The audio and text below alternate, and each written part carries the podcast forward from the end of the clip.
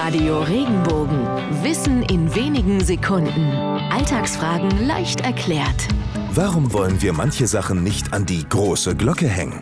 Heutzutage läuten die Glocken im Kirchturm meist nur, um die Uhrzeit anzuzeigen oder zum Gottesdienst. In Zeiten, als es noch kein Radio, Fernsehen oder Internet gab, hatten die Glocken die Funktion des Nachrichtenübermittlers. Sie warnten etwa, wenn ein Feuer oder auch Krankheiten wie die Pest in der Stadt ausbrachen. Auch durch die Art des Läutens konnten verschiedene Ereignisse übermittelt werden, etwa Nachricht über eine Geburt oder einen Todesfall.